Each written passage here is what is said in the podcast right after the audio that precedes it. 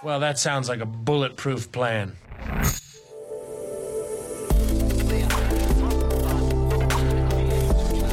Startup Insider Daily. Bulletproof Organization. Perspektiven und Best Practices zum Aufbau gesunder Unternehmen.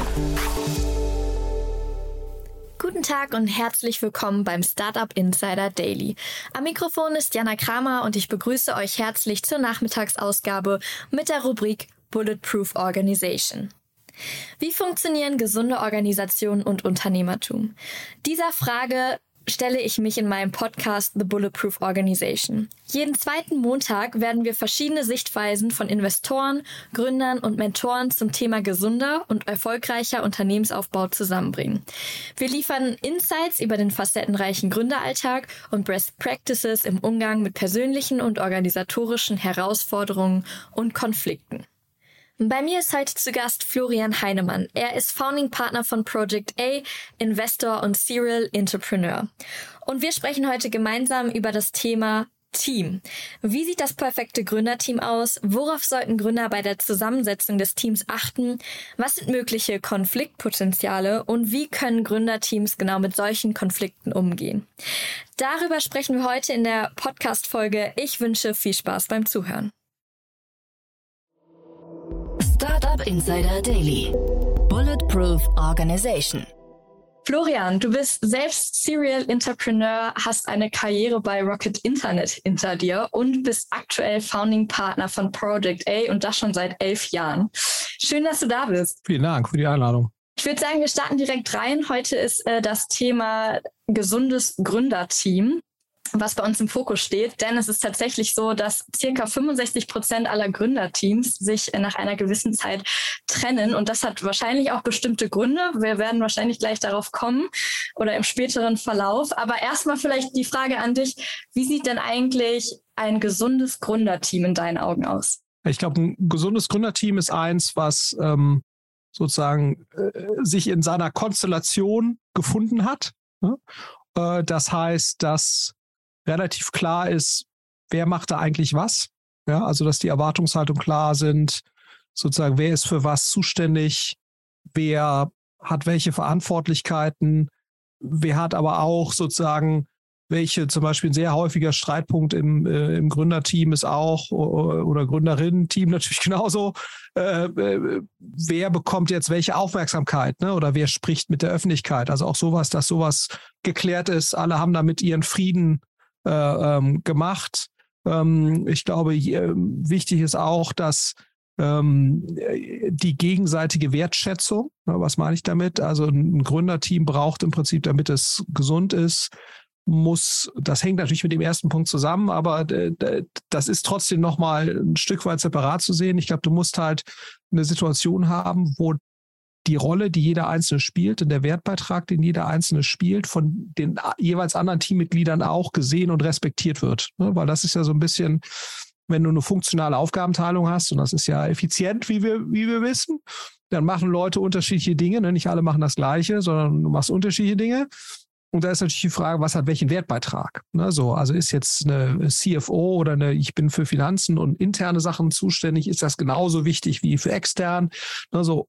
Und ich glaube, damit du stabil bist in deiner Konstellation und damit die, die Amplituden nicht so äh, stark schwanken, äh, äh, brauchst du halt sozusagen eine gegenseitige Wertschätzung, auch in der jeweiligen Rolle. Ich glaube, das ist, das ist wichtig.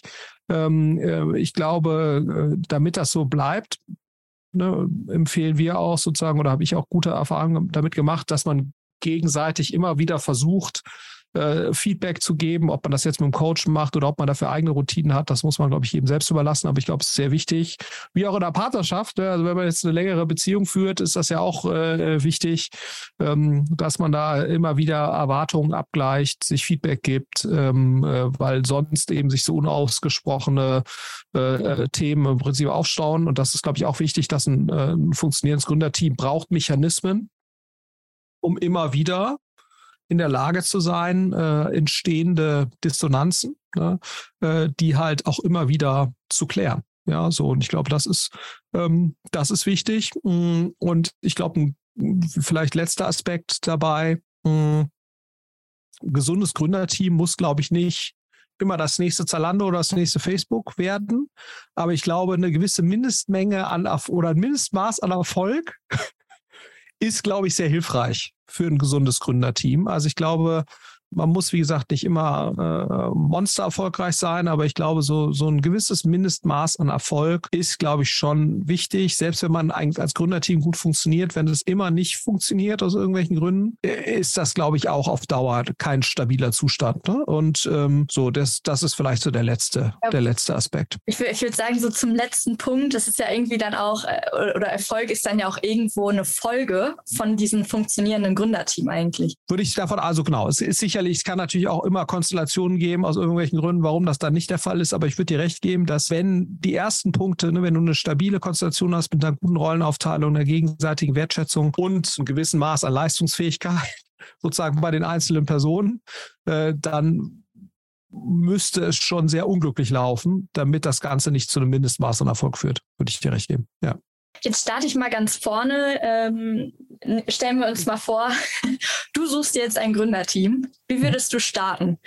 Also würdest du, ähm, wo suchst du nach Gründern? Ja. Erstmal vorab. Also wenn ich jetzt selbst was gründen wollte, meinst du? Mhm. Ähm, Nur so also als ich, Beispiel. Ja, alles gut. Äh, mhm. Ich glaube, ich würde halt immer, das hängt halt, ich glaube, es gibt nicht das Gründerteam, ne, sondern oder Gründerin-Team, sondern du glaub, brauchst, glaube ich, du musst immer davon ausgehen, was ist die zu lösende Aufgabe, ne? also was die Geschäftsidee und so weiter, weil ich glaube, äh, das merken wir schon und da bin ich auch mittlerweile fest von überzeugt, es gibt nicht das AAA-Gründerteam, was einfach universell das leistungsfähigste, beste Team ist, sondern ich glaube, du musst immer schauen, was ist die zu lösende Aufgabe hm.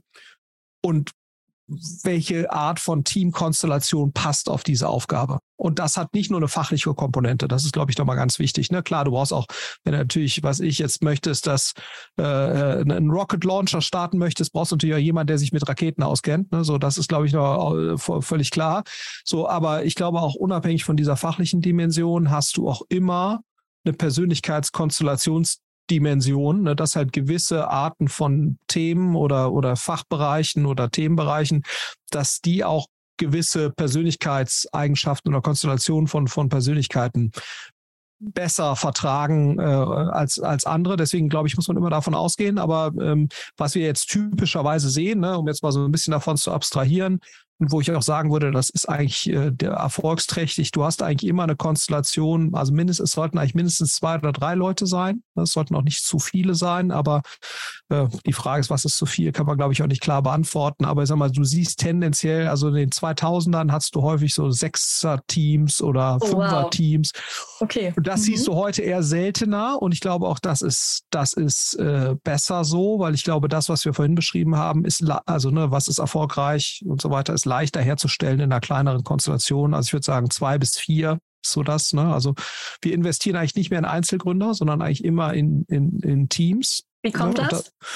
Ja, weil du natürlich häufig auch unterschiedliche Dinge brauchst, um eben erfolgreich zu sein. Äh, ähm, und, äh, und die lassen sich schwer in sozusagen einer Person vereinen. Aber es ist trotzdem ganz spannend, ne? weil wenn du schaust, sozusagen, wie sind die meisten Familienunternehmen groß geworden jetzt in Deutschland, da ist das ja häufig der Patriarch. Ne? Äh, ab und zu ist auch eine Frau, aber fairerweise ja, ja. ist es häufig der Patriarch. Es ist leider so noch. So, ja. und, äh, und der Patriarch hat dann irgendwie 1952 irgendwas entdeckt und dann so. Und dann, äh, und der ist dann auch bis 89 ist er von seinem Schreibtisch eigentlich nicht wegzukriegen. Ne? So, ähm, so ist, also, aber das ist eigentlich heute bei den Unternehmen, die du siehst, nicht mehr so.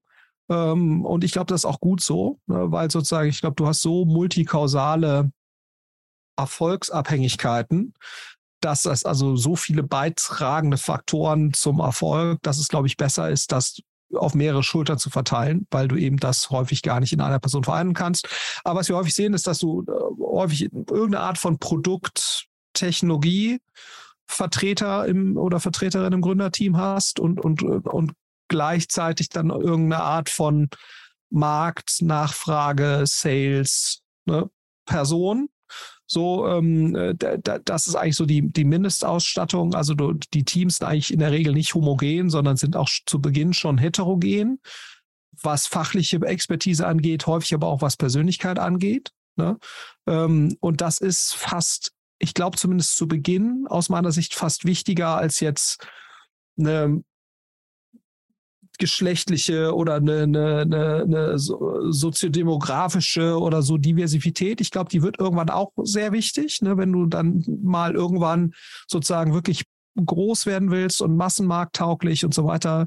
Ähm, aber ich glaube, zu Beginn kann es auch völlig okay sein, ne, wenn du sozusagen äh, sagst, ich habe eine Person, die ist Technologie-Produkt-fokussiert, ich habe eine Person, die ist eher marktfokussiert und jetzt finde ich diese initiale Produkt-Markt- Kombination oder Product Market Fit. Ne? Ähm, und wenn ich den mal habe, dann fange ich an, mir Gedanken zu machen, wie kriege ich das jetzt verbreitert und spätestens dann ist das Thema Diversität, glaube ich, sehr, sehr wichtig. Äh, aber ich, es kann, glaube ich, am Anfang gar nicht so, also um dann sozusagen äh, erstmal auf einen gewissen Punkt zu kommen, kann Homogenität wahrscheinlich sogar zum Teil sogar ganz hilfreich sein. Ne? Spannend, ähm, ja. ja ähm, aber wie gesagt, das müsste man mal wissenschaftlich untersuchen. Das ist jetzt eher so eine Hypothese, ähm, weil natürlich Diversität auch zu Beginn durchaus anstrengend sein kann. Ne? Total, so, ähm, zu vielen Diskussionen. Äh, ne? Äh, weil du natürlich dann sozusagen Dinge diskutierst und verschiedene Sachen beleuchtest und, und vielleicht ist dann am Anfang auch einfach mal okay, einfach mal zu sagen, ich mache jetzt mal so ja, und ja. gucke mal, was bei rauskommt. Und, und dieses schnelle Iterieren ist vielleicht in einem teilweise homogenen Setting fast leichter. Ne? Und wenn ich dann erstmal eine gewisse Flughöhe habe, so, aber das, wie gesagt, das, äh, das ist eher eine Hypothese als jetzt irgendwas, wo ich jetzt sagen würde, da bin ich mir sehr sicher, dass das so ist. Ähm, aber wie gesagt, ich glaube, dass das Wichtige ist, glaube ich, sozusagen diese, dieses Komplementäre, was Fähigkeiten, Persönlichkeiten angeht, mindestens zwei Personen, häufig eine technische Produktexpertise, häufig eine Marktexpertise. So. Ich finde, damit sprichst du schon ein sehr, sehr interessantes Thema an, was ich glaube auch viele Gründer beschäftigt. Wann hole ich jemanden auf meine C-Level-Ebene und wann setze ich jemanden ein als Lead? Also woher weiß ich, das ist jetzt ein, das ist jetzt mein perfekter Co-Gründer oder packe ich den lieber auf eine Lead-Stelle? Das ist wahrscheinlich eine schwierige Frage und wahrscheinlich sehr individuell zu beantworten, aber vielleicht hast du darauf eine Antwort. Ja. Oder eine Hilfestellung, nennen wir es vielleicht. Ja, ich glaube, es kommt immer sehr darauf an, was ist so, also ich, ich spreche immer, ich habe immer das Bild vom Architekten im Kopf. Mhm. Ja, so im IT-Bereich ist das sehr üblich. Ja, also da spricht man von Architekten, die halt das System bauen, ne? die sich das System ausdenken und, und die Entwickler entwickeln dann quasi innerhalb des, des Frameworks, was sich letztendlich die Person, der Architekt ausdenkt. Ne? So, und ich glaube halt, du brauchst Leute, nicht nur für den IT-Bereich, sondern auch im Marketing-Bereich gibt es Architekten oder im HR-Bereich oder es gibt eigentlich überall gibt es jemanden, der quasi das System vordenkt, was du dir vorstellst. Ne? So, und das ist nicht nur System gemeint im Sinne von IT-System, sondern ne, eine also ganzheitlich gedacht, ne? auch Marketing oder Sales oder was auch immer, äh, ist, kannst du ja im Prinzip als System betrachten. Und ich glaube, du brauchst halt in jedem Fachbereich Menschen, die Dinge vordenken können und da Architekten sind. So, und wer sollte jetzt dein Mitgründer sein oder Mitgründerin? Das sollten, glaube ich, die Personen sein. Man muss, glaube ich, sagen, was sind aus deiner Sicht die erfolgskritischsten Themen? Ne, um diese Idee dann wirklich zum Fliegen zu bringen. Und ich glaube, es hilft, wenn diese erfolgskritischsten Themen, wenn da äh, auch die Mitgründer vertreten sind ne, oder Mitgründerinnen, weil gerade diese Product Market Fit Phase, so dieses Initiale, was ist jetzt eigentlich genau mein Angang, was ist genau mein Ansatz? Ja ja. den zu finden. Das ist, glaube ich, sozusagen, wo das implizite Wissen von so einer Firma generiert wird. Ich äh, glaube sehr stark sozusagen dran. Du hast implizites, explizites Wissen und, und Gründungen basieren ja häufig darauf, dass sozusagen in einem Bereich, wo das explizite Wissen noch nicht so stark vorhanden ist oder eben explizit ist, ne, äh, wo, wo du halt Menschen hast, die in der Lage sind, in diesem etwas diffusen Umfeld zu agieren und, und zu sagen, ich bin halt in der Lage, daraus äh, sozusagen oder explizites Wissen zu generieren, wie man das eben, wie man dieses Problem jetzt am besten löst. Ne? Und ich glaube, äh, das erfordert Grid, das erfordert Einsatz, also und, und ich glaube, da hilft es natürlich, wenn das Leute sind, da geht es auch keinen geraden Weg, sondern häufig mal ein bisschen rechts, links und häufig auch mal Rückschläge. Und ich glaube, da hilft es natürlich, wenn einer davon wirklich diese ultimative Gründer, Gründerin-Verantwortung hat, ne, wo er weiß, so, okay, diese Phase ist vielleicht nicht immer so einfach, aber wenn wir diese Phase gut bewältigen, darauf basiert ja, wenn man, wenn man ganz genau hinschaut, sehr häufig dann auch die spätere Leistungsfähigkeit von so einer Firma, wie gut das Wissen ist, was ich da generiere. So, deswegen glaube ich, würde ich mir das sehr genau überlegen. Ne? Also jetzt zum Beispiel zu sagen, wenn ich eine produktlastige SaaS-Firma gründe, ne? das mit drei BWLern, wovon jetzt keine Ahnung hat von, äh, von Produkt IT, ja Das ist wahrscheinlich nicht cool. Ne? Mhm. Also sagt, heißt nicht, dass das nicht geht. Ne? Aber die Denke muss ja eigentlich sein, was ist das bestmögliche Team um diese Challenge? Und das ist eigentlich ganz spannend, ne? dass sozusagen viele Leute, äh, auch in großen Organisationen oder sehr, sehr häufig tendieren wir ja nicht dazu, uns zu fragen, was ist eigentlich jetzt das Bestmögliche, sondern die, die Denke dahinter ist ja häufig, ah, mit dem Willi, das geht schon.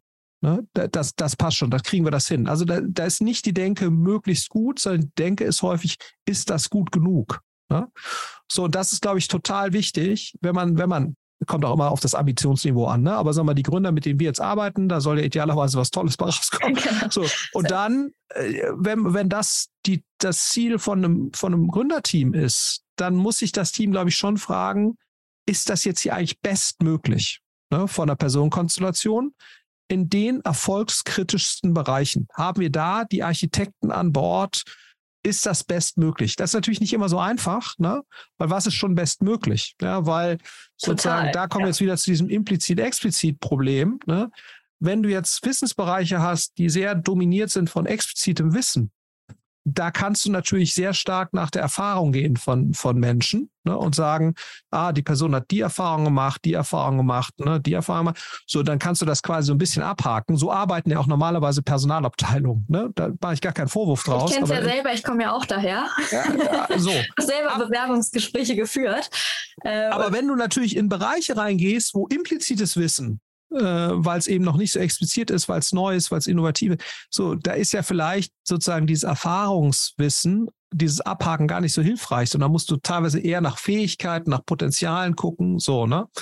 Und das kann dann auch bestmöglich sein. Ne? Ich sage nicht, dass hier, das heißt nicht, dass jeder Gründer muss nicht 25 sein, da will ich gar nicht sagen. Ne? Also der durchschnittliche Gründer im Silicon Valley ist über 40, darf man auch mal nicht vergessen. Ne? So, ähm, Ach, ich sage nicht, dass äh, äh, so, ja. aber ähm, äh, aber ich glaube, das da eine bewusste Entscheidung zu treffen, äh, da gibt es glaube ich kein richtig oder falsch, aber zu sagen, okay, äh, wie neu ist das jetzt hier eigentlich, was ich mache? Macht es Sinn, da nach Erfahrung zu gehen und irgendwie abzuhaken oder so? Aber ich glaube, generell ich glaube, man ist schon mal einen Riesenschritt weiter, wenn man sagt, was sind meine erfolgskritischsten Bereiche? Ne? Äh, habe ich, bin ich da bestmöglich aufgestellt? Äh, ist das wirklich die beste Person? Ist, äh, da geht es gar nicht darum, dass mein Freund ist oder, oder meine Freundin oder ob ich so, sondern ist das bestmöglich? Ähm, und, und, kann ich ihr aber auch vertrauen, oder? Weil das ist jetzt so eine kleine Challenger-Frage für mich. Würdest du dich beispielsweise für jemanden entscheiden, den du bereits kennst, der aber vielleicht noch nicht die Erfahrung mitbringt? Oder würdest du dich für jemanden entscheiden, der die Erfahrung mitbringt, aber den du weniger kennst? Weil das birgt ja auch ein gewisses Risiko. Ja, wobei ich glaube, ich habe ja die Erfahrung gemacht, eigentlich, wenn man in einer intensiven Konstellation zusammenarbeitet, ja. Ne, und das ist das ja, ne, das Total. ist ja wie, was ich, ich, ich übertrage, ich vergleiche das immer wie, wenn du als Paar zusammen bist, so, und dann kriegst du Kinder. Ne? so, da lernt man sich auch nochmal ganz anders kennen, ne? weil sozusagen ohne Kinder eine Beziehung zu führen, ist total leicht im Verhältnis. Ne? Mhm. Ne? So, weil sozusagen der, du hast keine Verantwortung so richtig. Ne? So, es ist eigentlich alles so. In dem Moment, wenn du Kinder hast, dreht sich natürlich alles, weil du dann auf einmal eine gemeinsame Verantwortung hast. Die kannst du auch nicht einfach so wegdelegieren, sondern die bleibt bis acht. So, ne? Das ist eine ganz andere Drucksituation. Und genauso ist es ja auch in der Gründung. Das ist eine ganz andere Drucksituation, äh, gerade zu Beginn. Und, und deswegen ist, glaube ich, sozusagen, ich kenne jemanden vom Tennisclub, sage ich jetzt mal, oder aus der Uni, ne? Das ist eigentlich mit der Konstellation, ich gründe zusammen, nur so semi-vergleichbar. Deswegen glaube ich, macht es, es macht schon Sinn zu schauen, passt das von der Persönlichkeit zusammen? Ne? Also dieses Thema, was wir vorhin auch schon hatten, also neben dieser fachlichen Thematik, ist man auch komplementär, was die Persönlichkeitsstrukturen angeht. Ne? Kommen wir ja sicher auch gleich nochmal zu. Das ist mindestens genauso wichtig wie, wie dieses Fachliche. Aber das wäre mir viel, viel wichtiger, als sozusagen die, wie lange ich jetzt eine Person kenne oder nicht kenne. Ne? Gerade wenn das eben in der nicht vergleichbaren Konstellation war, dass ich diese Person kennengelernt habe. Und das ist ja meistens so. Ne? So, also die, normalerweise, wenn du jetzt, äh, es sei denn, du hast schon mal was zusammen gegründet, dann ist es natürlich vergleichbar. Aber ansonsten ist natürlich wenig mit dieser Intensität, ich gründe zusammen vergleichbar. Genauso wie auch ne, äh, viele glaube ich, Paare überrascht sind, wie der Partner dann so wird oder ist, wenn man dann mal gemeinsame also. Kinder hat. Ähm, und, und, das ja. eben, ne, das ist, ist halt sau schwer. So. Ähm, und ähm, äh, genau. Und deswegen glaube ich, ist das nur bedingt übertragbar. Ja, vielleicht kommen wir mal direkt zu dem Punkt äh, Persönlichkeit, weil du ihn gerade auch nochmal äh, direkt angesprochen hast. Und äh, ich glaube, ich, ich glaub, es gibt so diese typischen Persönlichkeitsmodelle wie das ist äh, dieses Farbenmodell. Ähm, Frage an dich auch als Investor. Ähm, wie schafft ihr es zum Beispiel als Investoren, äh, das bei Gründerteams zu sehen? Ihr lernt ja wahrscheinlich auch in einem Gespräch kennen. Könnt ihr da sehen, hey, die passen irgendwie vom Persönlichkeitstyp zusammen? Und wenn ja, wie macht ihr das? Du hast eben schon im Vorgespräch gesagt, du hast ein Gefühl dafür entwickelt. Aber, es, Aber es ist auch schwer, ne? Also, äh, ja. also eigentlich müsste man hingehen und das wäre ehrlicherweise auch fürs Gründerteam gut, muss man sagen. Ich habe das jetzt auch im, im, spätphasigen Bereich jetzt ein paar Mal gesehen. Das macht auch, glaube ich, total Sinn. Also eigentlich müsste man hingehen und sagen, man holt sich einen Psychologen mhm. und der verbringt einen Tag mit dem Team. Ne? Und da machst du, machst du Persön machst Persönlichkeitstest, vorher einen strukturierten, und dann verbringt er vielleicht auch einen Tag mit denen und dann, ne, was weißt du ja, weißt du ja selbst besser als ich, dann hast du schon, wenn das ein guter Psychologe ist, der geschult ist, hat er danach sehr gutes Bild. Ne? Man denkt ja immer so, ja, Psychologie, das ist irgendwie so was Weiches und so weiter. Ne? So, und was die wenigsten wissen, dass das relativ, äh, ne? ich meine, dass halt viel der statistischen Methoden, die in der gesamten Sozialwissenschaft angewandt werden, die kommen ja aus der Psychologie. Warum? Ne? Weil du natürlich äh, relativ schwer zu erfassende Phänomene hast, aber trotzdem natürlich sehr valide Aussagen treffen musst, ne? weil äh, auf Basis dieser äh, sozusagen Untersuchung wird ja dann entschieden, ist der psychisch krank? Kriegt er irgendwelche Medikamente? Ne? Wird er vielleicht weggeschlossen? Ne? So. Ähm, äh, das heißt, du hast ja so krasse Folgen für Menschen, ne? dass natürlich sozusagen die Anforderungen ähm, an, an Persönlichkeits sozusagen Erfassung in der Psychologie, äh, die ja dann eigentlich nur über Statistik erfolgen kann. Ne? Mhm. Ne? So, mhm. also hast natürlich auch einige klinische Themen. Also, aber deswegen ist aber deswegen ist ja die, die, die statistische, statistische Sophistizierungsgrad in dem Bereich sehr sehr sehr hoch. Naja, und deswegen glaube ich, wäre das eigentlich gut. Es wäre auch fürs Team gut, weil ich glaube, das Team würde eine Menge davon lernen, macht man aber in der Regel nicht, gerade im frühphasigen Bereich. Das heißt, du musst im Prinzip, du siehst halt, wir versuchen halt mit denen Tage zu verbringen ne, oder Zeit zu verbringen. Du siehst es natürlich auch in der Managementpräsentation. Siehst du, ist der einer sehr dominant, die anderen sind nicht so, kommen die anderen eigentlich damit klar, ne? weil da weißt du eigentlich immer schon, das ist für mich so das größte Warnsignal es, äh, äh, es ist nicht, eher per se nicht schlimm, wenn eine Person dominant ist in so einem Team. Das kann sogar sehr produktiv sein. Ne? Aber wenn du halt schon merkst, und das merkst du häufig, bereitet das anderen Personen Probleme in diesem Team? Ne? Fügen die sich ein in dieser Rolle? Sind wir wieder oder, beim Ego-Thema? Äh, äh, genau. So, oder, oder, also ist das stabil oder eben merkst du, da brodelt es eigentlich? Also eigentlich findet die Person das total scheiße, dass der eine da 80 Prozent Redeanteil hat jetzt gerade und findet auch die Punkte teilweise nicht so gut und so. Und trotzdem sagt er wieder so viel. Ne? Und dann weißt du eigentlich schon, wenn du das bemerkst, und das bemerkst du eigentlich, äh, dann Woran weißt du. Woran merkst du das? Woran merkst du das? Gesichtsausdrücke, Sprache, Zurückhaltung vielleicht auch. Absolut. Manchmal. Deswegen ja, finde ich es auch so gut, wenn du mit ja. Leuten im, äh, in der, im Raum sitzt. Ja. Ne? Total. Und eben nicht ja. per Zoom, also per Zoom geht das schon auch so, aber es geht natürlich viel besser, wenn du im Raum sitzt. Und dann, dann finde ich, spürst du es total. Ne? Ähm, und du kannst eigentlich sagen, wenn das schon in so einer, und, und das ist ja eine Drucksituation, ne? die präsentieren für uns, es geht um Millionen von Euro. Ne? Klar, die Gründer und Gründerinnen haben heute eine andere Machtposition, als das vor zehn Jahren der Fall war, aber trotzdem ist es, ist es, ist man nervös in der Regel, das Druck, ne? da, da, da sieht, und da sieht man sozusagen den wahren Charakter von Leuten, weil die wollen ja dann gewinnen, ne? die wollen dann ja den, sozusagen uns überzeugen, Total, in der Regel, ja. ne? Es gibt natürlich auch einige, denen ist das scheißegal, ne? weil sie schon ein Angebot von Sequoia haben oder was. Die sind dann so, entspannter. Ab, ja, genau. entspannter. aber du, aber du hast äh, so, und, und dann kannst du, glaube ich, schon relativ gut sehen. Und wenn du merkst, da knistert es schon, dann weißt du eigentlich, Ne? Genau wie bei einer Ehe. Ich meine, du siehst ja auch, wie agieren Paare miteinander, da kannst du auch relativ schnell sehen. Ne? Ähm, äh, Wird es da wahrscheinlich Probleme geben oder nicht? So, und, und, und, und da ist, und da ist gar nicht, und das ist immer das Wichtige, ne? da geht es gar nicht darum, ist jetzt einer besonders dominant oder nicht, sondern es ist immer sozusagen dieses Zusammenspiel. Ne? Äh, fügt sich die andere Person dort und macht damit ihren Frieden. Ne? Oder, äh, ähm, äh, weil das ist mal so, ne, das ist immer, ist, finde ich auch bei Organisationen sagen, aber ja, ist eine gute Unternehmenskultur, eine nicht so gute. Da würde ich auch mittlerweile sagen, das kann man gar nicht so sagen, sondern es kommt immer darauf an, ist die passend oder unpassend für die, für die Personen, die sich halt da in diesem Umfeld befinden. Ne? Und ich glaube, dafür muss man halt versuchen, ein Gefühl zu kriegen und, und das eben leider nicht in irgendeiner Weise formalisiert, sondern informell und das geht halt nur über Zeit und äh, wenn man die mal mit den Leuten verbringt, über Gespräche, die idealerweise eben darüber hinausgehen, wie was hast du am Wochenende gemacht ähm, und, äh, und, und, und dann hat, kriegt man da, glaube ich, schon ein Gefühl für. Ne? Und wir machen natürlich auch Referenzgespräche äh, mit Leuten, die mal mit denen zusammengearbeitet haben. Mhm. Ne? Ja. Ähm, ja. Ex-Kollegen. Und da kriegst du eigentlich auch mal ein ganz gutes Bild. Ja. Das ist ja, ist ja auch sehr spannend und äh, du hast ja gerade auch so ein bisschen schon das Konfliktthema angesprochen. Wer hat eigentlich vielleicht auch die dominante Rolle? Wer steht vorne? Das hatten wir eben ganz am Anfang einmal gesagt. Das ist häufig ein Konfliktpunkt. Und damit geht ja auch einher, wer hat eigentlich welche Rolle? Das kann ja auch ein sehr großer Konfliktpunkt sein. Vielleicht kannst du da ähm, mal deine Perspektive mitteilen, wie oder gibt es so bestimmte Typen, die für eine bestimmte Rolle ähm, ich sag mal, ex äh, oder ich, ich sag mal, ähm, ein dominanter Typ, der die CEO-Rolle einnehmen sollte? Oder gibt es da irgendwie so eine, so eine Art Regelung? Oder ich sag mal, Regelung ist wieder so ein sehr festgeschriebenes Wort, aber. Äh, ja, so, so aber ich weiß, ich weiß, was du meinst.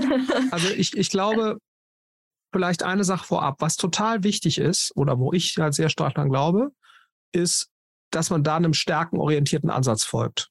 Ne? Also, dass man sich quasi darauf einigt, wir sind ein stärkenorientiertes Team. Ja, so. Und da denkt man sehr, ja klar, jeder, aber das ist eben nicht so klar, weil es ich durchaus bei vielen Leuten die Vorstellung gibt, nee, jeder bringt hier den Müll raus. Ne? So, mhm. ähm, also was meine ich damit? Ähm, nein, hier muss jeder auch eine Aufgabe haben, die macht nicht so viel Spaß. Ne? Also da, das ist häufiger ja. verbreitet, als man das denkt. Ne? Also äh, ja. Äh, so, wo du sagst so, und das ist halt aus meiner Sicht nicht dumm. Ich verstehe das, woher das herkommt. Also ich glaube, ich würde das nicht als dumm klassifizieren, aber es ist, ich glaube, die leistungsfähigsten Teams sind halt bewusst stärkenorientierte Teams, die sagen, wenn der CEO halt gut quatschen kann, sich gut verkaufen kann und ein dominanter Typ ist und nach außen das super macht, soll er es tun. Hervorragend. Ja. Soll mhm. er das doch tun? Ne? Er kann das am besten. Ähm, und dann ist es auch okay, wenn der jetzt mit der Fatz am Sonntag redet. Ne? Mhm. Das ist dann völlig in Ordnung. Hm. Aber das ist schon nicht so einfach. Also ich glaube, wenn du die Leute fragst, so wollt ihr gerne ein stärkenorientiertes Team sei, sein, dann sagen viele, ja, ja, ja, das fänden wir schon klar, mhm. ne, wollen ja möglichst leisten.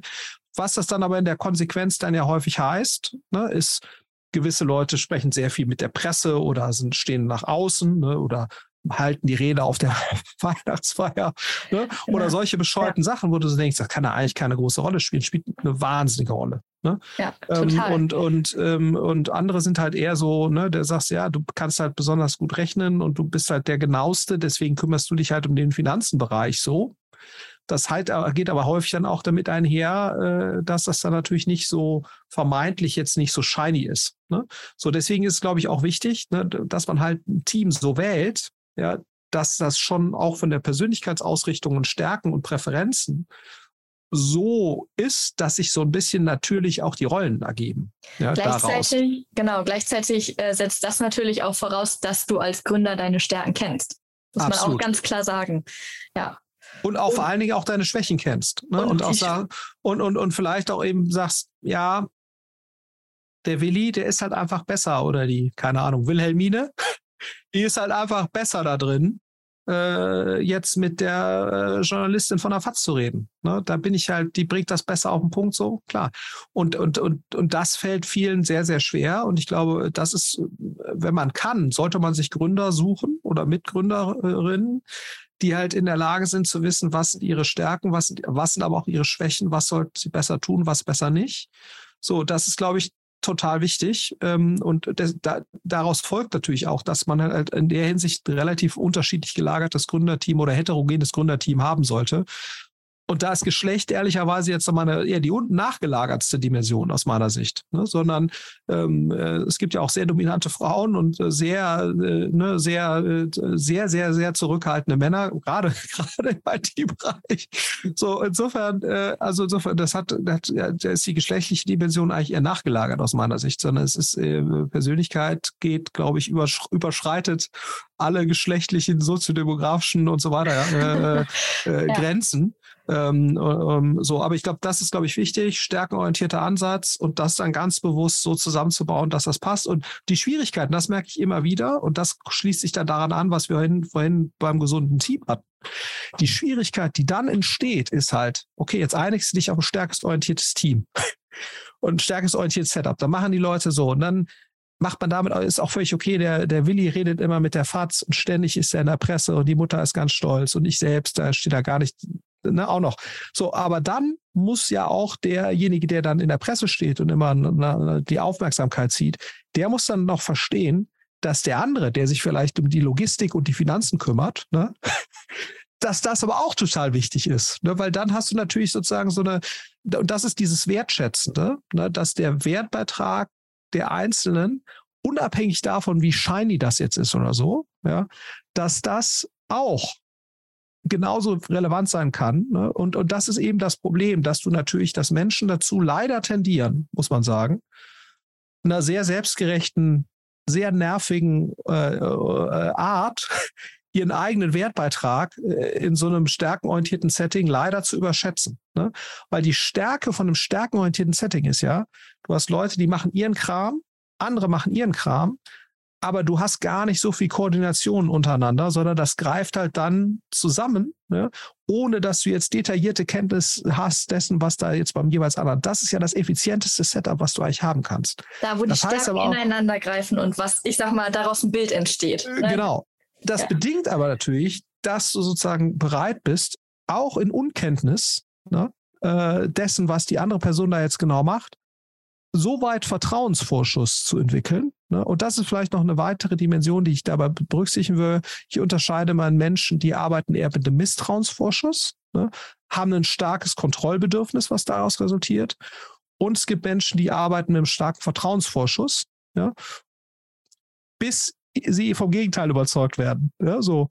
Und was total hilft in so einem stärkenorientierten Ansatz, ist Menschen, die grundsätzlich bereit sind, auf Basis von Vertrauensvorschuss zu arbeiten, die aktiv vom Gegenteil überzeugt werden müssen. Ne?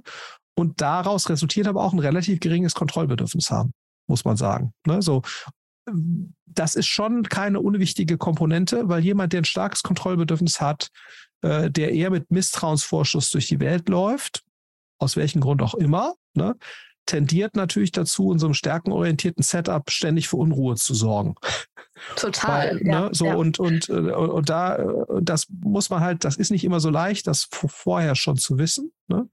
Äh, und das ist auch nicht so einfach. Das ist auch etwas, wo man, wo man sehr gut coachen kann, ne? weil, weil du da natürlich sozusagen einen Coach, der immer wieder die Person drauf drängt und sagt, pass mal auf, dass du jetzt hier dem Willi ständig über die Finger gucken willst und, das, und dass du jetzt denkst, du bist hier der Einzige, das liegt natürlich auch so ein, ist natürlich auch ein Stück weit persönlichkeitsbedingt. Ne? Das kann man auch nicht so einfach ändern. Wenn jemand eher misstrauischer Mensch ist, ne, das ist ja, auch, ja. Äh, das ist nicht so einfach zu ändern, aber da kann, das kann man der Person natürlich bewusst machen. Und das ist auch total wichtig, dass wenn man merkt, im Gründerteam hast du sehr unterschiedliche sozusagen Vertrauensvorschusslevels, steter, äh, äh stete Quelle für Konflikt, das immer wieder bewusst zu machen, zu sagen, du tickst so, deswegen denkst du jetzt gerade so, das muss aber gar nicht so sein. Ne? Also so, ne? Also und, und da, weil wenn, wenn du dem freien Lauf lässt, kannst du schon die Uhr nachstellen. Äh, das sorgt auf jeden Fall massiv für Ärger.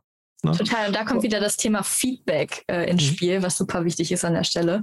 Absolut. Dass jeder auch äh, sein eigenes, äh, vielleicht auch Empfinden sogar mitteilt, damit der andere lernt, auch den anderen zu verstehen. Ja. Mhm. Und ja. vielleicht dann auch, ne, dass man jetzt sagt, ja, wir weichen so ein bisschen von diesem stärkenorientierten, sehr dezentralen ab ne, und sagen, einmal in der Woche nehmen wir uns jetzt mal eine halbe Stunde und erzählen uns mal so, was wir gegenseitig alles Tolles gemacht haben. Ne? Worauf man natürlich verzichten könnte, wenn man wirklich jetzt Vertrauensvorschuss hätte und sagt, ist mir scheißegal, was du da genau machst, wird schon gut sein. Genau. Ne? Ja. Also ich ticke halt zum Beispiel so, ich ticke halt zum Beispiel so, ähm, ich habe großes Vertrauen, ne, bis ich eben vom Gegenteil überzeugt werde. Und das lebt sich für mich deutlich entspannter. Ne? Mhm. Wir haben aber auch andere Partner hier, die haben ein viel höheres Kontrollbedürfnis. Ne? Mhm. So, und das ist auch okay, ne? sondern äh, ich, das adressieren wir halt, indem wir sagen, ja, gar, gar, gar kein Problem, ne? weil die, wir wissen, dass die Personen einfach, die fühlen sich nicht, weil das ist, darf man auch nicht vergessen, ne? das ist ja dieses Vertrauens- oder dieses Kontrollbedürfnis ist ja nichts Gutes oder Schlechtes, ne? sondern das ist ja persönlichkeitsbedingt. Ja. So, also die Person fühlt sich sonst einfach unwohl, ne? weil die so denkt, boah, so viel Vertrauen. Und das kann dann manchmal auch gar nicht am Gegenüber liegen, sondern liegt einfach in der Person selber. Absolut. Ja, dass sie sich besser fühlt, einfach da, weil sie weiß, sie was fühlt sich aber besser, wenn ich aber genau, die Sachen unter genau, Kontrolle habe. Ja. Ja? Mhm. So, genau. Es gibt ja auch Menschen, die, wenn die jetzt an so meinem Schreibtisch sitzen würden, würden sie sich einfach unwohl fühlen, weil es einfach hier Chaos ist. Ich fühle mich hier halt wohl. Ne? So, es gibt halt, und, äh, und es gibt halt andere, die sagen, die würden hier, die würden hier nichts äh, hinkriegen. Ja. ja. So, und, ähm, und, und ich glaube, das ist halt wichtig, dass man da äh, einfach eine, eine Awareness für hat. Ja, total. Ähm, jetzt äh, sind wir schon tief im Thema Konflikte. Ähm, vielleicht äh, kannst du da so ein bisschen aus dem Nähkästchen plaudern. Und äh, gibt es noch andere äh, Konfliktpotenziale in Gründerteams? Wir haben ja jetzt so ein bisschen darüber gesprochen, Persönlichkeitstypen, die nicht ganz so zueinander passen, da könnte es irgendwann äh, kribbeln. Oder was heißt kribbeln, ist vielleicht sogar positiv ausgedrückt, ähm, sondern eher, ähm, ja, ich sag mal, äh, ich nenne es einfach mal Blitze zwischeneinander entstehen, auch wenn man sie nicht im ersten Moment sieht, so wie du selber sagst, wo erstmal vielleicht blöde Gesichtsausdrücke kommen etc. und man schon als Außenstehender merkt, hey, irgendwie zwischen den beiden läuft es nicht so. Ähm, gibt es noch weitere Konfliktpotenziale in Gründerteams, die du erlebst, auch in deinem Alltag? Ja, also ständig. Ne? Ähm, ähm, weiterer Klassiker ist natürlich sozusagen, einer entwickelt sich wahnsinnig leistungsstark mhm. ne? und ist quasi, trägt diese Firma und eine andere Person will da, kann da nicht mitziehen. Ne? Ist ja immer so eine Mischung aus Können und Wollen irgendwie äh, und äh, entwickelt sich da einfach anders. Ja, so das ist natürlich auch häufig. Ne? Äh, und gerade wenn das jetzt nicht so ein, so ein Team ist, wo von vornherein klar ist, das soll jetzt hier das nächste so und so werden, sondern du hast ja häufig auch Teams, die fangen mal an und dann entwickelt der eine wahnsinnige Emotion, äh, wahnsinnige Ambition, die andere Person nicht so. Ne? So, das ist, das ist natürlich häufig ein Thema. Dann ist das ähm, Ziel ja auch ganz anders und dann genau. arbeiten beide nicht mehr unbedingt auf das gleiche Ziel hin, beispielsweise. Und, und das ja. passiert ja sehr regelmäßig, ne? So, ja. oder äh, wo das natürlich, was auch äh, häufig ein Bruch ist, äh, dann gibt es die Möglichkeit, irgendwas zu verkaufen oder schon mal sozusagen Geld vom Tisch zu nehmen. Und dann, die hat die eine Person hat ein sehr hohes Sicherheitsbedürfnis, ne? Nicht so und sagt, ich möchte das jetzt oder ich möchte zu dem Preis verkaufen und dann passiert das nicht, weil die andere Person das nicht will und die Investoren wollen vielleicht auch nicht. So, und das ist natürlich dann ein Bruch. Ne, äh, zwischen, zwischen zwei Leuten. Ähm, also einfach sehr, und, und das ist sicherlich auch etwas, das kann man so ein bisschen, ne, also dass man sagt, man macht sich selbstständig mit Leuten, die ein ähnliches Ambitionsniveau haben oder da ähnlich ticken. Aber das ist natürlich a priori am grünen Tisch immer leichter, als wenn es dann wirklich so ist. Ne? So, also ähm, äh, das ist das, äh, das kann man abstrakt ja, also man kann sich da Gedanken zu machen und man sollte das auch äh, ansprechen, explizit machen, aber ich glaube, da sollte man sich keine Illusion machen. So richtig valide ist das Ergebnis, was man da hat, nicht. Das verändert sich auch, ne? so natürlich über die Zeit. Ähm, genau, äh, dieses, dieses Minder-Performance-Thema, das hatten wir angesprochen. Ähm, so, ähm, ich glaube, Misserfolg ist häufig auch natürlich äh, ne, eine Thematik. Also wenn irgendwas nicht ganz so gut funktioniert. Aber, An den äh, Stellen siehst du ja wahrscheinlich direkt, wenn das Team nicht ineinander. Äh, und dann entsteht natürlich nochmal höherer Druck. Ne? Ja, also ja. Und, und, und, äh, oder Entlastung ja. oder so. Ne? Also immer, wenn du irgendwelche Schocks hast, auf die reagiert werden muss. Ähm, äh, das kann Misserfolg sein, das können Kunden sein, die jetzt weggebrochen sind. Und dann, also immer, wenn du irgendwelche etwas extremeren Ereignisse hast, äh, das produziert häufig Brüche. Ne, ähm, ähm, und, äh, und wenn man das halt nicht wieder einfängt, dann ne, so oder eben kontinuierlich pflegt, dann sorgt das halt irgendwann dazu, dass eine Beziehung eigentlich nicht mehr funktional ist. Ne? So und und ich glaube, das ist ja immer so der Benchmark. Haben die, äh, ist das, ist das Gründer, Gründerin-Team, ist das in sich noch, ist das eine funktionsfähige Konstellation? Und äh, genau. was mache ich denn? Also ich stelle mir das gerade so vor, ich sitze jetzt in meinem Gründerteam und merke irgendwie einer der Gründer, ähm, vielleicht sogar ich selber, merke irgendwie passe ich gar nicht mehr rein oder mein Co-Gründer irgendwie hat er gar nicht die gleichen Ambitionen wie ich. Was kann ich dann machen? Also klar, ansprechen ist immer ein Thema. Ob man sich das traut, ist immer das andere Thema. Ja. Ähm, vielleicht auch Erfahrung. Wenn es einmal angesprochen ist, ist ja genau, ist schwierig. Genau, ja. ne? also man fühlt sich da als, äh, ich sag mal, Co-Gründer wahrscheinlich auch direkt auf die Füße getreten. Was Absolut. sind da so mögliche Hilfestellungen, die ich dann als Gründer auch äh, angehen kann? Oder Beisp anderes Beispiel, ähm, was wahrscheinlich dann auch wieder eine andere Lösung hervorwirft. Aber wenn ich merke, okay, den Co-Gründer, den ich mir gesucht habe, der passt eigentlich gar nicht so, aber jetzt ist der ja dabei und hat vielleicht auch schon Anteile. Was mache ich? Was ja. kann ich tun? Ja, also ich glaube, da gibt es eigentlich nur zwei Möglichkeiten. Ne? Ich glaube, wenn man merkt, irgendwas passt nicht, ja. dann ist klar, ist klar, man muss das ändern. Ja. Ne? Und ich glaube, meine Erfahrung ist auch die, man kriegt das dann nicht, also wenn das wirklich so fundamentale Dinge sind, unterschiedliches mhm. Ambitionsniveau, unterschiedliche Leistungsfähigkeiten. Der eine entwickelt sich wahnsinnig gut, der andere nicht so. Ne? Dann habe ich eigentlich nur zwei Möglichkeiten oder, oder drei Möglichkeiten. Mhm. Ne? Entweder ich trenne mich mhm. ja, ähm, und versuche der anderen Person dann auch so viele Anteile wie möglich wegzunehmen. Ne? So Option Nummer eins. Das ist ja schon ziemlich hart, Anteile wegzunehmen. Absolut. Und der andere wehrt sich wahrscheinlich dagegen, weil Anteile genau. wegnehmen ist natürlich auch. Äh da muss ich, muss ich, äh, brauche ich eine sehr wirksame Ko Ko äh, Konstellation ja. an Mitstreitern. Ne? Also alle Investoren, die das genauso sehen müssen und dann so. Und häufig hilft es bei solchen Themen, dass nicht der, der Gründer, der drin mhm. bleibt oder Gründerin, sondern äh, dass das dann irgendein entweder Investor oder jemand, Mediator, dem beide vertrauen. Mhm. Ne? Das kann auch zum Beispiel, das war eine Konstellation, die ich sehr gut kenne, war das auch mal ein gemeinsamer Anwalt, dem beide vertrauten, der dann Spannend. quasi eine mhm. Trennung äh, sozusagen, also du brauchst halt eine Art, du brauchst dann so eine Art Moderator, Mediator. Ne? So, ja. ähm, äh, das ist, glaube ich, das klare Learning, wenn man das macht. Zweite Konstellation ist äh, oder zweite Möglichkeit ist, man ändert einfach die Rolle der Person, ne? aber mhm. die Person bleibt im Team. Ne? man ändert vielleicht ein bisschen was an den Anteilen, ist aber, sagt aber, eigentlich ist das ein Folgefehler, also eigentlich ist das Sunk-Cost. Ne? So, mhm. also macht seinen Frieden quasi damit und sagt, ja, jetzt ist die Person vielleicht nur noch Produktmanager. Ne? Und ich bin jetzt hier der CEO und wir haben sogar jetzt noch einen Head of Product und der ist da sogar noch drüber. Die Person hat sich nicht so entwickelt.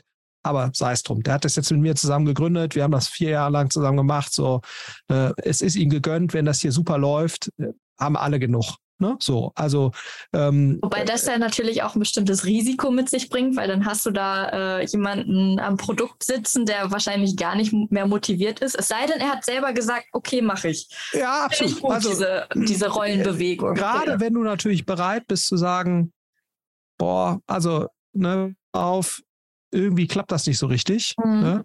Äh, und du fühl, also wenn die Leute sehr selbstreflektiert sind, merken die das ja auch. Ne? Also wir haben regelmäßig diese Konstellation, wo du sagst so, es gibt einen Gründer, der entwickelt sich, oder Gründerin, die entwickelt sich super.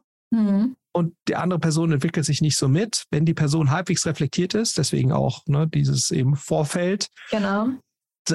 Und gerade wenn du dann sagst so, pass mal auf, wir lassen das jetzt mit den Anteilen so, wie es ist. Du gibst ein bisschen was ab an den neuen Head of Product, den wir jetzt noch dazu holen. Ne?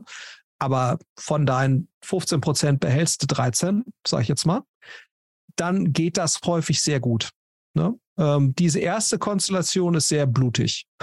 Ich wollte gerade sagen, ja? die, die, hört sich auch sehr langwierig an. Ja, muss gar nicht. Das ist einfach okay. nur eine Frage. Deswegen ist halt wichtig, dass äh, deswegen ist halt wichtig, dass man dann der Moderator, Mediator oder Investor, häufig ist das damit verbunden, dass dann eben einer der Investoren sagt, ich kaufe dir halt einen relevanten Teil deiner Anteile ab. So, und dann äh, ist es eigentlich eine Frage des Geldes und dann ist gut. So, ne? Aber da, so, ich glaube, wichtig ist dann eben, ähm, ich, ich bin eher ein Fan der zweiten Konstellation. Ne? Mhm.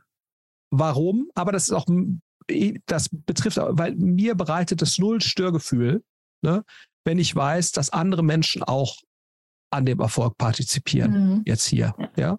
So, solange der Kuchen für mich groß genug, das Kuchenstück für mich groß genug ist, ne, mein, mein Kuchenstück wird nicht kleiner dadurch, dass jemand anders auch ein fettes Stück Kuchen kriegt, ne, mhm. muss man sagen. Ist bei Investoren ja fairerweise auch so. Ne? Also Total, Investoren ja. tragen nie so viel zu dem Erfolg einer Firma bei wie der, die Gründer selbst.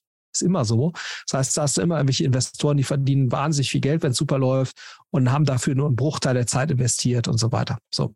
So ist, so ist es eben. Aber da, da muss man sich halt selbst anschauen und sagen, bin ich dazu in der Lage? Weil die Wahrscheinlichkeit, dass es ohne Probleme geht, ist in diesem Weg zwei viel höher als in diesem Weg eins. Ne? Also bei dem Weg eins ist die Wahrscheinlichkeit, dass Dinge kaputt gehen, weil der dann auch andere Leute mitnimmt, andere Leute kriegen das mit und, total, und ja. es da frisst total viel auf. Da mhm. hängt was dran, kann alles gut laufen. Und wie gesagt, du hast natürlich gerade, muss man sagen, so Alpha-Tiere, ne?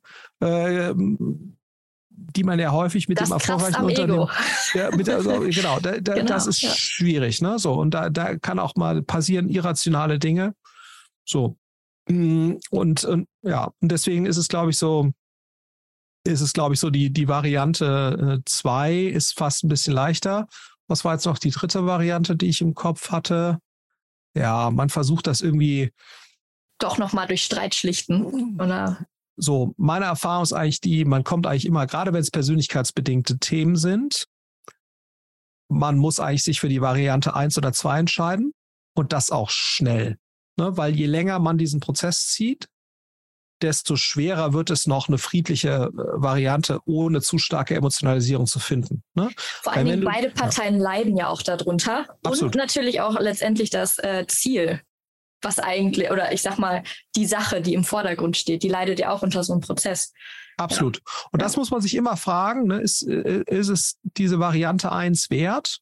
Man muss ja auch sagen, ne? ein Startup ist per se klar, selbst wenn das 120 Millionen bewertet ist, solange kein Mensch dafür irgendwas bezahlt äh, als Exit, sind das ja alles fiktive Zahlen. Sind das ne, einfach, so. Genau, ich wollte sagen, irgendwelche Zahlen, die irgendwo stehen, aber nichts bringen. Und, und, und ich glaube, das machen sich viele halt zu, sind an der Stelle sozusagen, sehen dann diese, oh, jetzt kriegt der 14 Millionen Euro, das ist doch so eine Niete. Ne? Mhm. Wie kann das denn sein?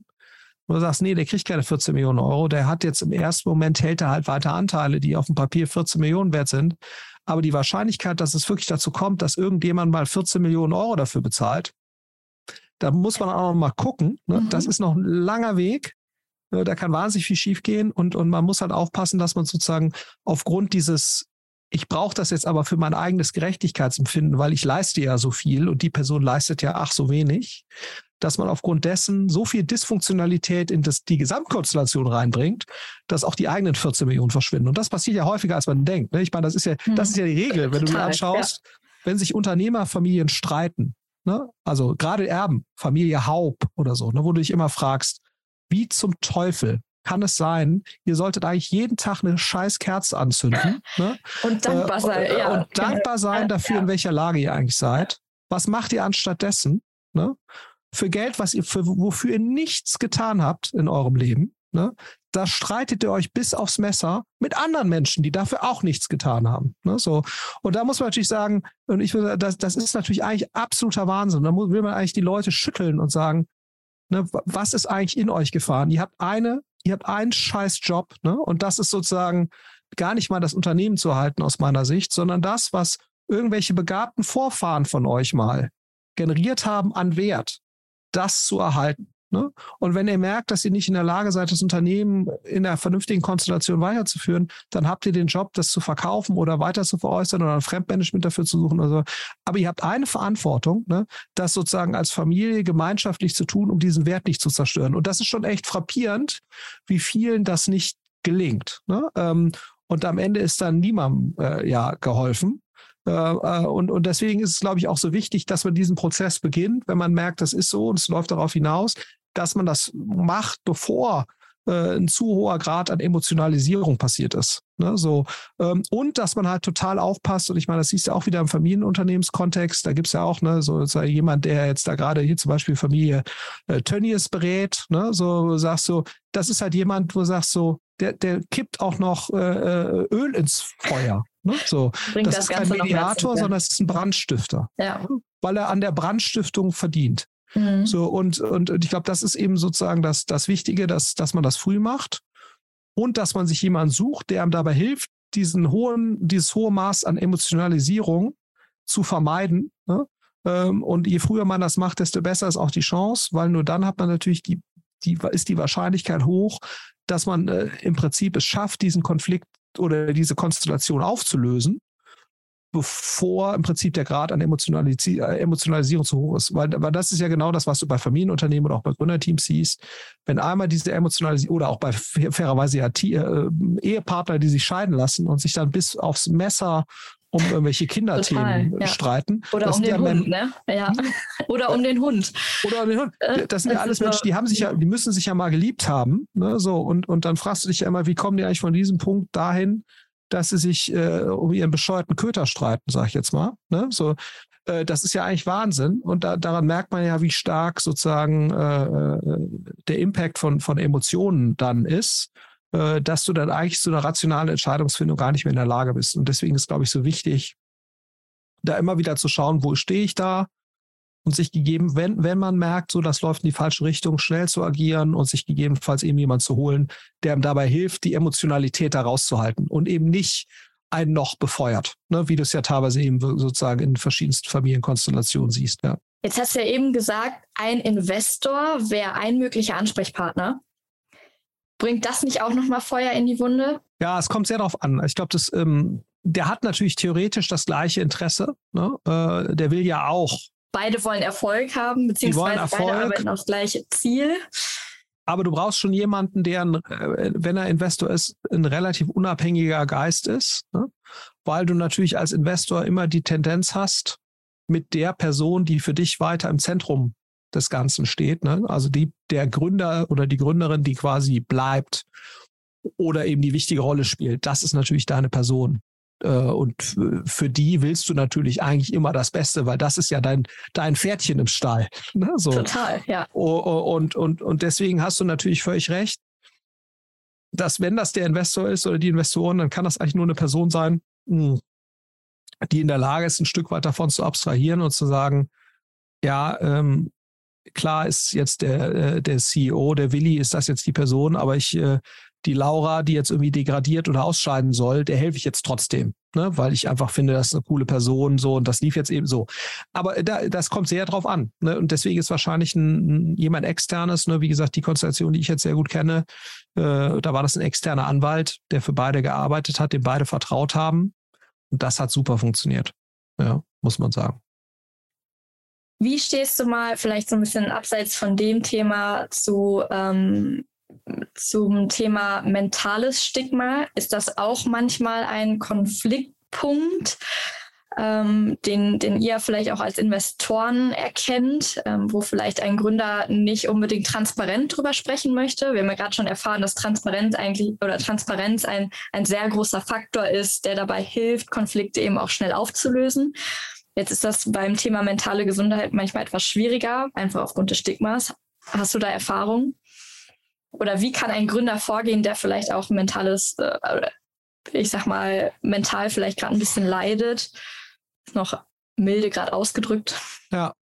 Ja, super schwer, ne, weil auch das hängt wieder davon ab, wenn du halt einen Investor hast, der cool ist oder Investorin, Mhm.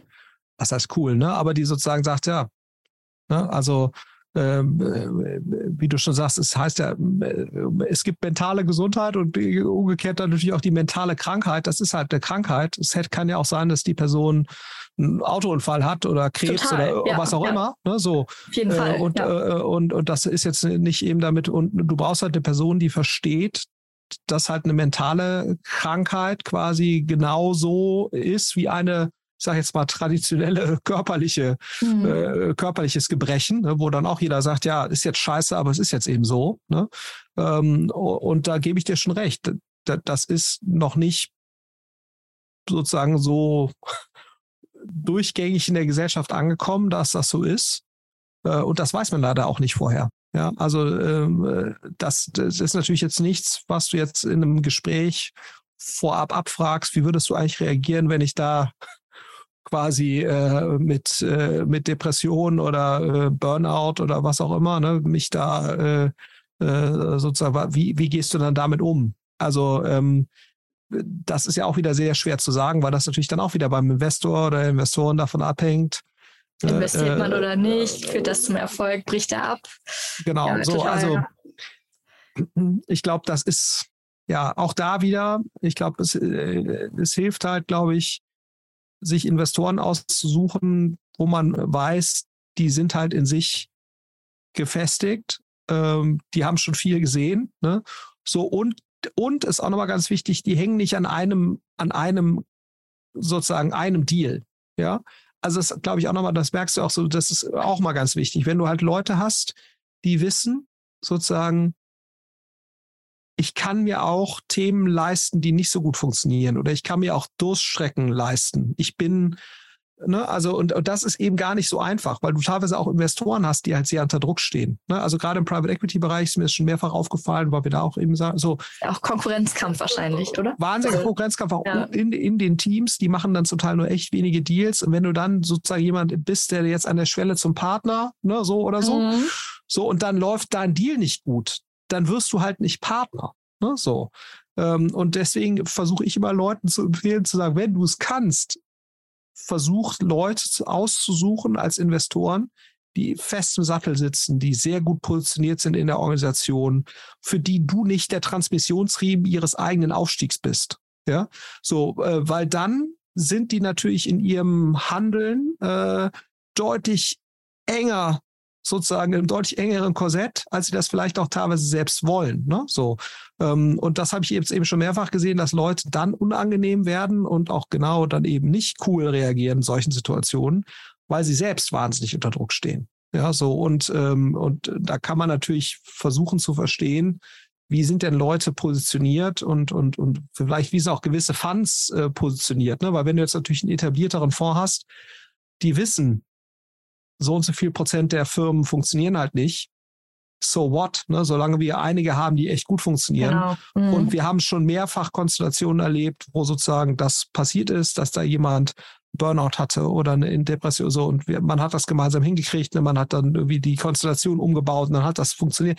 So und das hat dann vielleicht drei, vier Monate gedauert, aber das ist, ne, da, du wirst dann selbst nicht nervös. Deswegen, äh, das ist, glaube ich, der einzige Weg, wie man damit umgehen kann. Hm, so.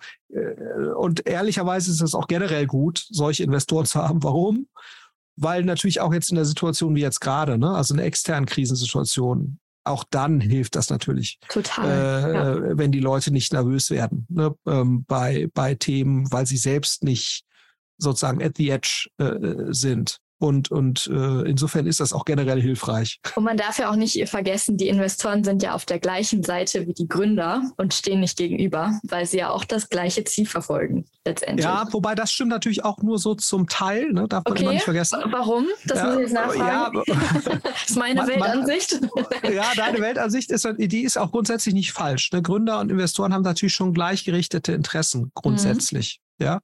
Ähm, beide wollen, dass das Unternehmen erfolgreich wird. Aber man muss natürlich schon so sagen, der, der rational handelnde VC-Investor hat immer den Anreiz, dass aus einem Thema ein großer Hit wird. Mhm. Sonst ist es eigentlich egal. Ne? Das heißt, du hast eigentlich immer, also mal rein vereinfacht. Das heißt, du hast eigentlich immer den Anreiz, die Risk-Return-Kurve wirklich steil zu stellen. Ne? Äh, hohes Risiko einzugehen, wenn das die Chance äh, bringt, quasi, dass daraus ein Hit wird. Ne? Weil du halt weißt, die Hits machen letztendlich 90, 95 Prozent des Erfolgs von so einem Fonds aus. So, der einzelne Gründer, einzelne Gründerin, die kein Portfolio hat, ne, keine Portfoliosicht, sondern nur die einzelne Firma, die möchte auch, dass das Unternehmen erfolgreich wird. Ne? Also insofern sind die Stimmen die schon überein. Aber wenn, wenn du dann merkst, boah, der erwartet das wird vielleicht eine 50 Millionen Firma mhm. oder 80, was ja immer noch eine super Firma ist, darf man immer nicht vergessen. Aber keine 1, irgendwas Milliarden Firma, ne? also kein Unicorn oder jetzt äh, sinken ja die Ansprüche gerade wieder so ein bisschen. Ähm, aber, aber wie du auch sagst, also es wird halt einfach nicht eine ganz so relevante Firma und es wäre total irrational, äh, sozusagen die, das Risiko noch mal deutlich zu erhöhen und, und irrational zu wachsen oder die Burnrate irrational zu erhöhen. Da, da kannst du durchaus auch mal abweichen im Detail. Ne? Äh, und da kann es durchaus die rationale Entscheidung sein für dich als Gründer, wo du sagst, oh, ich habe jetzt die Chance, Unternehmen zu bauen, da verdiene ich acht Millionen Euro. Das ist natürlich für jemand, der vorher nichts hatte, ist das life-changing. Ne? So, und ähm, aber wenn ich das jetzt riskiere, weil ich jetzt 30 Prozent schneller wachse, ist das vielleicht für den Investor von Interesse, ne? Äh, weil der verdient dann sechs und das macht dann bei einem Fonds von 100 Millionen keinen großen Unterschied oder so. Ne? Mhm. Ähm, äh, so und da weichen dann doch die Sachen potenziell voneinander ab. Das muss man sich immer, muss man sich immer vor Augen führen. Okay, spannend. Ja. danke, danke für den kleinen Exkurs für meine Weltansicht. Aber grundsätzlich, nee, grundsätzlich ist man da schon allein. Aber ja, wie gesagt, das gilt halt nicht immer. Ja, ja, ja. spannend, okay. Ähm, vielleicht kommen wir gerade noch mal kurz zurück, weil ich gerne äh, das Thema natürlich auch positiv beenden möchte. Ähm, was können denn Konflikte auch Gutes mit sich bringen? Also wir haben ja gerade schon so ein bisschen darüber gesprochen, auch Krisen sind eigentlich so, ein, so, ein, so eine Art Indikator für Teams, ob sie am Ende, ich sag mal, eine gesunde Zusammenarbeit haben, dann überstehen sie die Krise, was ja an sich sehr positiv ist. Am besten wachsen sie vielleicht noch näher zusammen. Äh, aber, aber, was sind so aus deiner Sicht äh, positive Folgen von Konflikten? Ja, also ich glaube, es kommt immer wieder darauf an, was jetzt sozusagen eine Zielsetzung ist. Ne? Aber wenn mhm. du sagst, ich will eigentlich ein möglichst performantes Team haben, ne? mhm. da kommen wir, glaube ich, wieder zu dem zurück, was ich vorhin hatte. Der Unterschied zwischen gut genug versus möglichst gut oder so leistungsfähig wie möglich. Ne? Das heißt, wenn ich natürlich merke, ich habe kontinuierlich Konflikte in der Teamkonstellation, wenn mein, meine, mein Handlungsprinzip ist, möglichst gut oder so leistungsfähig wie möglich, dann muss ich dann natürlich eigentlich handeln. Ne? So, das heißt, das Gute daran ist ja quasi, äh, ein Konflikt zeigt mir auf, dass es wahrscheinlich, oder ein kontinuierlicher Konflikt zeigt mir auf, dass eine gewisse Dysfunktionalität da ist und damit eben nicht die maximale Leistungsfähigkeit. Ne? So und fordert mich dann quasi immer wieder auf, äh, hier doch jetzt mir zu überlegen, was mache ich jetzt? Ne? So und das ist natürlich schon vor diesem Hintergrund. Also wenn mein Ziel ist möglichst gut, dann äh, äh, wäre das sicherlich positiv zu bewerten. Ne? Äh, je nachdem natürlich, welche Lösung ich finde. Aber vom Grundsatz jetzt erstmal äh, ist das halt ein sehr valides Signal dafür, dass es eben nicht möglichst gut ist. Ja? So, äh, das wäre sicherlich das Positive. Ähm, ich glaube, Konflikte helfen auch dabei, ähm, gelegentlich sich zu hinterfragen ne, in seinen, seiner Auf, also sozusagen die, die Gesamtaufstellung zu überdenken und, und so. Und das ist, ist auch wieder vor diesem Hintergrund möglichst gut ist ja nicht so schlecht. Ja, also ich glaube, man muss sich nicht immer in Frage stellen, aber sich in regelmäßigen Abständen nicht complacent zu werden, ne? so das Energielevel, so, da, so ist, ist, ja, bewusst so, dass auch einige äh, sehr erfolgreiche Unternehmer bewusst äh, sozusagen auch so, so, eine gewisse auf manipulative Art und Weise äh, Konflikte säen, ne? Äh, weil das natürlich die Leistungsfähigkeit auch erhöhen kann, wenn man die richtigen Menschen hat. Ne? Es gibt ja Menschen, die reagieren darauf. So Competition-Gedanke-mäßig. Genau. Verstehe ich das ja, richtig? Ja. Absolut. Ja. Ähm, das kann durchaus auch was Positives dann haben. Wieder vor dem Hintergrund Leistungsfähigkeit ne? Äh, oder, oder, oder Output. Ähm, aber klar, da brauchst du halt entsprechende Leute für. Das ist, glaube ich, auch nochmal ganz wichtig, dass das, ne, das gibt halt gewisse Persönlichkeits- sozusagen Profile, die reagieren halt dann darauf eher mit mehr Leistung. Es gibt halt andere, die, die reagieren darauf mit weniger Leistung. Ne? Da, auch wieder von diesem Hintergrund, es gibt halt nicht die perfekte Unternehmenskultur oder so, sondern das muss halt zu den Leuten passen. Und deswegen würde ich sowas auch immer so explizit wie möglich machen, ne? was für eine Kultur halt im Unternehmen herrscht, weil du damit äh, dann natürlich auch die richtigen Leute direkt anziehst, ne? also äh, die, die halt da reinpassen. Also so haben wir das ja früher auch mal, wenn wir da bei, bei, bei Rocket Leute gesucht haben, die mit Olli Samba direkt zusammenarbeiten mussten. Da gibt es ja Menschen, die, wenn die, wenn die in einer bestimmten Art und Weise konfiguriert sind, dann kommen die damit sehr gut klar und die werden dann, dann eher das, ja. leistungsfähig. Und es gibt halt andere, die zerbrechen da dran. Ne, so und ähm, und das deswegen kann man das glaube ich so pauschal nicht sagen. Ähm, aber es gibt durchaus Leute, glaube ich, für diesen Krisen immer wieder gut. Ne? Also äh, gibt ja viele Sportler, Michael Jordan ne?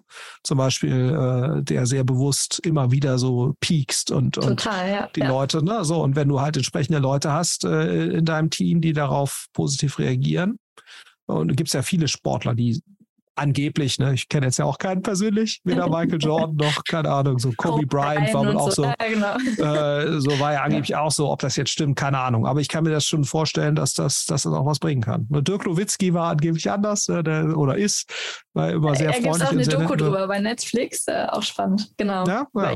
ja, ja. Ich glaube, es war Netflix, nicht, dass ich jetzt was Falsches sage. Aber eher genau. ein harmonieorientierter Typ und so, genau, genau ja, so ganz anders. Ne? So, äh, der braucht dann eben auch andere Teamkameraden Genau. äh, die dann eben entsprechend Leistung bringen. Da merkt man auch wieder die verschiedenen Persönlichkeitstypen und auch den Umgang damit, ne? Ja. Ja, und ich finde gerade Sport ist nochmal eine ganz gute Analogie, weil ich finde, die Mhm. meisten Spitzensportteams, die verfolgen halt ganz konsequent dieses möglichst gut und nehmen nicht dieses gut genug. Und Michael Jordan hätte halt nie, ach, das passt schon. Das hätte der halt nicht toleriert. Ne? Also selbst jemand, der sozusagen, selbst sozusagen derjenige, der da wahrscheinlich die Flugtickets bucht, ja, der muss Der halt muss das on so point machen. gut wie möglich sein.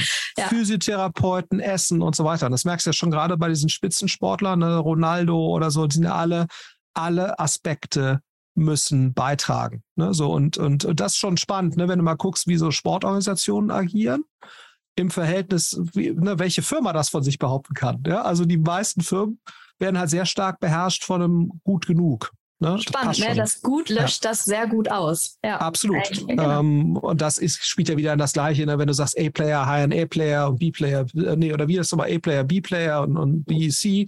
So, das ist ja genau die gleiche Mechanik, ne? Äh, oder die gleiche, gleiche Denke dahinter.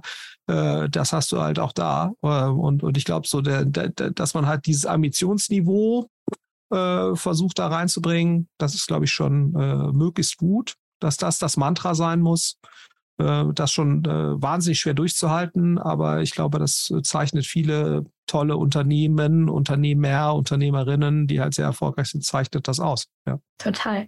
Wenn ich jetzt nochmal so die wichtigsten Punkte von uns gerade zusammenfasse, äh, du sagst, Mhm. ob was fehlt. ähm, weil das gerade einfach sehr, sehr gut passt. Äh, denn ich glaube, einer der wichtigsten Punkte war hier einfach das Ziel vor Augen zu haben und vielleicht auch nochmal äh, die Metaebene einzunehmen und ich sag mal auf der Sachebene zu bleiben. Also passt mein Team, erstmal wenn ich es aufbaue, erreicht mein Team, was ich aufbaue, das Ziel. Daran kann ich mein, also A, mein Team aufbauen. Dann natürlich auch ähm, das Stärkenorientierte, was du angesprochen hast. Das heißt, Mhm. greifen die Stärken ineinander und ähm, erreichen quasi ähm, diese Stärken das Ziel. Also ich betone hier immer gerne wieder das Ziel, weil eigentlich geht es um die Sache. Mhm. Ähm, und dann natürlich gleichzeitig auch die Wertschätzung. Das heißt, jeder, jeder weiß eigentlich, warum er Teil dieses Teams ist und was eigentlich seine eigene Rolle ist. Also einerseits die Klarheit, andererseits auch die Wertschätzung gegenüber den anderen. Ähm, Thema Vertrauen war ein Punkt, den wir angesprochen haben. Mhm. Ähm, und dann natürlich auch zu, oder diese Transparenz, mitzune Transparenz mitzunehmen, wenn es um Konflikte geht, das anzusprechen und das eben vielleicht auch nicht nur negativ zu sehen, sondern auch als Chance zu wachsen nach einem Konflikt. So würde ich es jetzt mal gerade kurz zusammenfassen. Können wir jetzt sicherlich noch mehr Punkte reinnehmen. Aber was sagst du? Hat, hat ein wesentlicher Punkt gefehlt? Glaube nicht. Nee, alles gut. Sehr Mhm. gut. Ja, Florian, dann äh, vielen Dank für deine Zeit und das äh, wirklich coole. Gespräch. Danke dir. Hat Spaß gemacht. Startup Insider Daily. Bulletproof Organization. Die Rubrik über den Aufbau von gesunden Unternehmen. Gehostet von Jana Marie Kramer. Das war Florian Heinemann von Project A in der Rubrik Bulletproof Organization. Und ich hoffe, ihr konntet genauso viel mitnehmen wie ich zum Thema Gründerteam. Lasst doch gerne mal Feedback da und ich freue mich natürlich, wenn ihr weiter einschaltet, spätestens morgen zum Morgen-Update. Ich wünsche euch jetzt einen guten Start in die Woche. Das war's für heute vom Startup Insider Daily. Macht's gut und bis bald.